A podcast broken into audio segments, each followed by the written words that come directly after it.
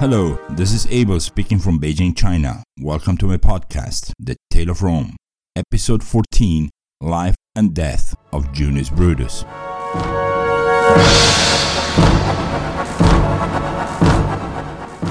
Two weeks ago, we found ourselves in the middle of the battle of the Arsian Forest. On one side, we had the forces of former King Tarquin together with forces of the Etruscan city of Veii, and on the other side, there were the forces of Rome directed by Junius Brutus and Publius Valerius. When Arruns saw that the army of Rome was being commanded by Brutus, he exclaimed, That's the man who kicked us out of Rome! Watch how he proudly advances, adorned with our flag. O gods, avengers of kings, help me.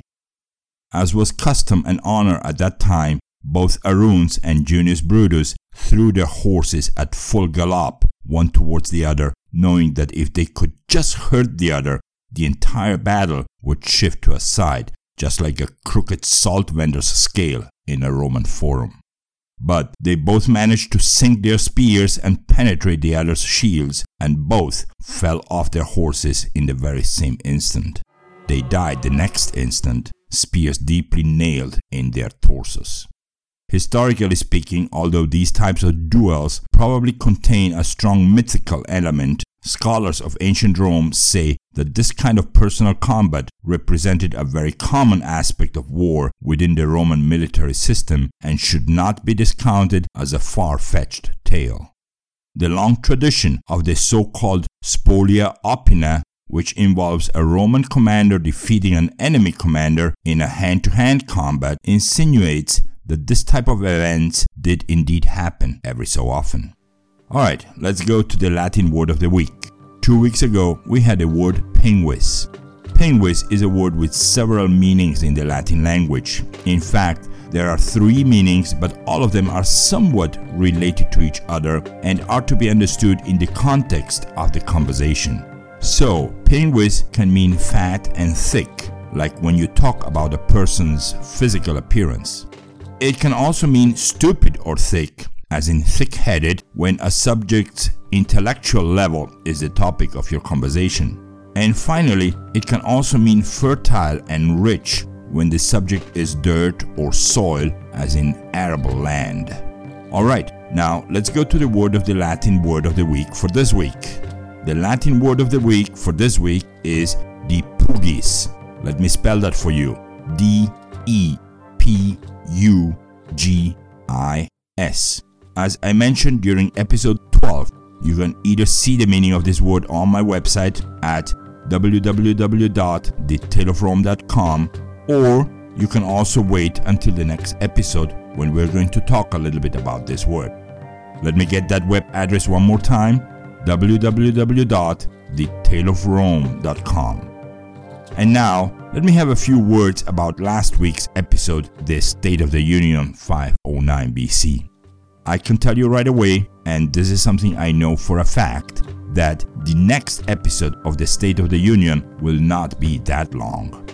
Personally, I'm not a supporter of long episodes, but since last week was the first case of such an episode, let's say special, well, I didn't want to leave out anything without mentioning, and the monologue ended up being 43 minutes long. I estimate that episode 26, our next State of the Union episode, will be around 25 26 minutes long. Maybe a little more, but surely not even close to last week's episode. And now, let's get back to the battlefield where everything seemed to go for the Etruscans. When Publius Valerius saw Brutus dropped dead, he redoubled his efforts and joined the two wings in the field. The fight was hard and both sides had moments when it seemed that they were going to win, but then, according to legend, something strange happened. Just around the time when dusk was setting in, a voice was heard in the sky saying that the Etruscans lost one man more than the Romans. Terrified by that voice, the Etruscans withdrew in the middle of the evening, effectively giving victory to the Romans. Publius Valerius, now the only consul of Rome, took the body of Junius Brutus to Rome, where the city ordered official mourning for his death. Rome would mourn Lucius Junius Brutus for one whole year. Before lifting the body of his friend, Valerius saw the body of Arruns, equally impaled on a spear less than a few feet away. Although more than 10 years had passed, it seemed to Valerius that it was like yesterday when on one occasion Junius Brutus, Arruns Tarquinius, and Publius Valerius, all three, happily drank together in a Greek tavern in one of the dark, rather sleazy neighborhoods of Rome. With them was also Titus Tarquinius, the younger brother of Arruns. The wine didn't stop flowing, and the two young men had good reasons to celebrate. On the next day, they were going to Greece, and Junius Brutus was to watch over the two boys. That's right. Being a friend of the family of King Tarquin, Junius was going to go with them as a protector in the name of the king. The two brothers took that whole trip like a fun graduate type trip, even though they were sent by their father for serious reasons. In other words, the boys did not take the king's worries very seriously, who was being persecuted by a terribly bad omen in both dreams and daytime visions. Very often, Tarquin the Proud saw the head of a snake emerging from the altar's stone right in front of his eyes and right inside the king's palace. In his haunting visions, the serpent materialized out of solid stone and always tried to reach the king's face. When that began to repeat itself in his dreams too, the old king started a persecution around Rome, rounding up all whom he didn't trust fully. It was during that persecution that the very elder brother of Junius Brutus was murdered. In fact, Junius himself dodged a similar fate by pretending to be somewhat stupid, allowing him to fly under the king's radar. Tired of thinking about the subject, the king decided to send his two sons to see the oracle at Delphi to get an explanation for his visions. Arriving at Delphi, Junius Brutus greeted the priestess with a gift of a golden cane that was hidden inside another cane, a wooden cane, which was hollow. After the gift was delivered, and once the priestess declared herself prepared to interpret the will of the gods, Titus and Arruns asked her right away who was going to reign in Rome after the old father was gone. In a very cold but unmistakably clear voice, the priestess responded that it shall be the one who first kisses mother. Mother? The two princelings immediately looked at each other. Oh my god, Quickly back to Rome, they both thought, and the faster the better to give old mom a huge kiss. The trip back took them a little over two weeks, including eight days on a Greek ship. Personally, I firmly believe that the return trip was less fun, more subdued, and the brothers talked less to each other.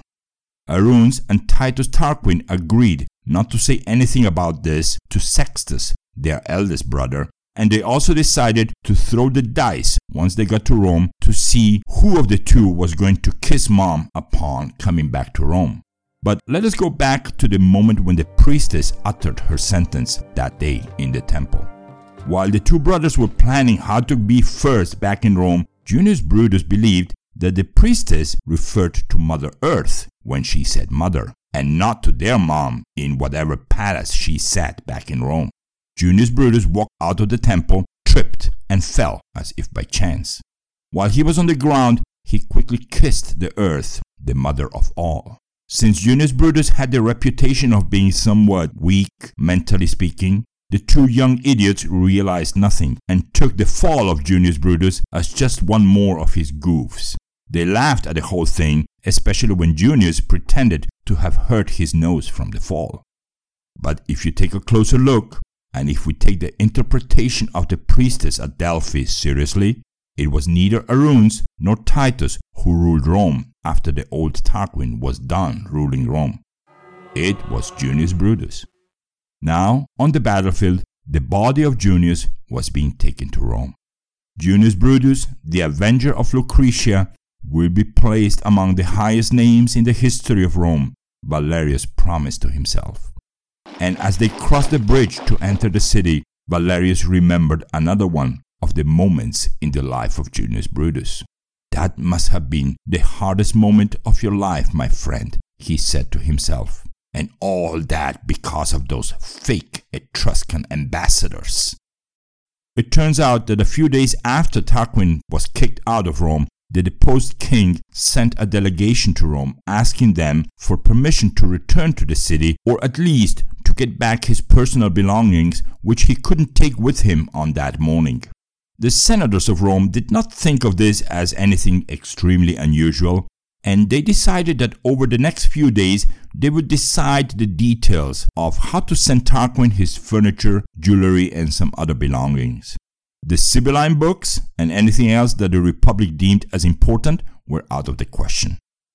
But while all that was developing in front of the public eye, in the background, that same delegation was very busy organizing a counter revolution to put the king back on the throne.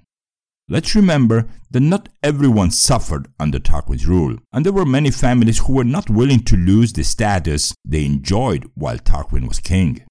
Among them was the family of Vitellia, who was none other than the wife of Junius Brutus himself. So every night, after making daily progress with the topic of the return of Tarquin's belongings, those same ambassadors met with certain people and planned how to make sure the army of Rome would not be standing in the way when Tarquin returned to Rome. A slave of the house of Junius saw and heard conversations, including the ones that incriminated Junius's sons, Titus and Tiberius. These meetings were going on every night, and the slave even saw papers with signatures and oaths of all the people entangled in this wannabe counter revolution. When that slave went to the Senate and told the senator what he had seen, Junius Brutus could not believe his ears. But the evidence against all the people involved in the operation was so overwhelming that there was no way to discard the slave's story. Both sons were arrested immediately, and Junius Brutus had no choice but to order the lictors to the public square. Tied to public posts, the two sons were stripped naked, beaten by the rods of the fasces, and then decapitated. It is said that four times Junius Brutus was about to burst in tears while watching his own sons being beaten and killed. It is known that after this he did not speak to anyone, nothing beyond the minimum necessary. Junius Brutus also confiscated all the belongings that Rome was going to send over to Tarquin and distributed it to the citizens of Rome. The slave who denounced the whole conspiracy got his freedom and became a citizen of Rome with all the rights that a citizen could have. The Senate also gave him a property and a sum of money large enough for the slave to open his own business. The ambassadors were not executed because Rome did not consider them to be dangerous per se, but they were sent back to Etruria empty handed and with a very clear message to the Tarquins do not try to come back to Rome.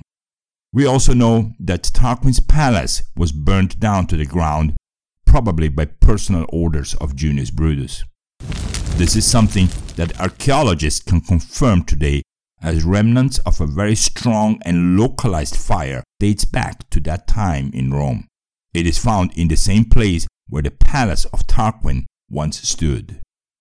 In other words, Junius Brutus was undoing all the memories of the monarchy, which ended up taking away his own two sons, among other things. The Battle of the Arsian Forest occurred a few weeks later after that, and personally I believe that Brutus's death could not have come at a more difficult time in his life. We won't hear much more of him in this podcast, but I do want to add that this same Junius Brutus was the ancestor of that other famous Marcus Junius Brutus, who is destined to become the most famous murderer of Julius Caesar some four and a half centuries later. On the other hand, we will hear from Tarquin the Proud. Oh, yeah, that's right. Just like they say in the South, bad weed is hard to weed out. Tarquin's misadventures go on. This time he manages to convince another one of the Etruscan kings, a king named Lars Porsena, to attack the Romans. Before giving you more details about this guy Porsena, I would like to note that the name of that king, Porsena, is sometimes written with one N and sometimes with two N's. Porsena welcomed Tarquin in his city, a city called Clusium but he had his very own reasons for attacking Rome. It was not because Porsenna felt sorry for the poor Tarquin. No way. Something happened in southern Italy, something no one expected. That's what we're going to talk about in our next episode because something was causing trouble to Porsenna and to Rome. An idea crossed my mind while writing this episode, and it's about those guys called lictors, the ones who had to do the job of beating and beheading the two sons of Junius Brutus. Yeah, that was their function, and for that they wore those fasces along the army and into the battlefield. But in reality, rather than acting as simple royal escorts, carrying the rods and that axe, these lictors had one of the darkest and meanest jobs one could imagine. The lictors were executioners. They were the ones who had to carry out floggings and public executions. And contrary to the times of the Middle Ages, where executioners wore a hood so that the people would not know who they were, these guys walked around Rome with their faces fully visible. Those guys must have had the nerves of steel, the conscience of a vampire, the memory of a fly, and the stomach of a Nile crocodile. So then, next week, we will see episode 15 King Lars Porsenna. Thank you for listening, and until next week.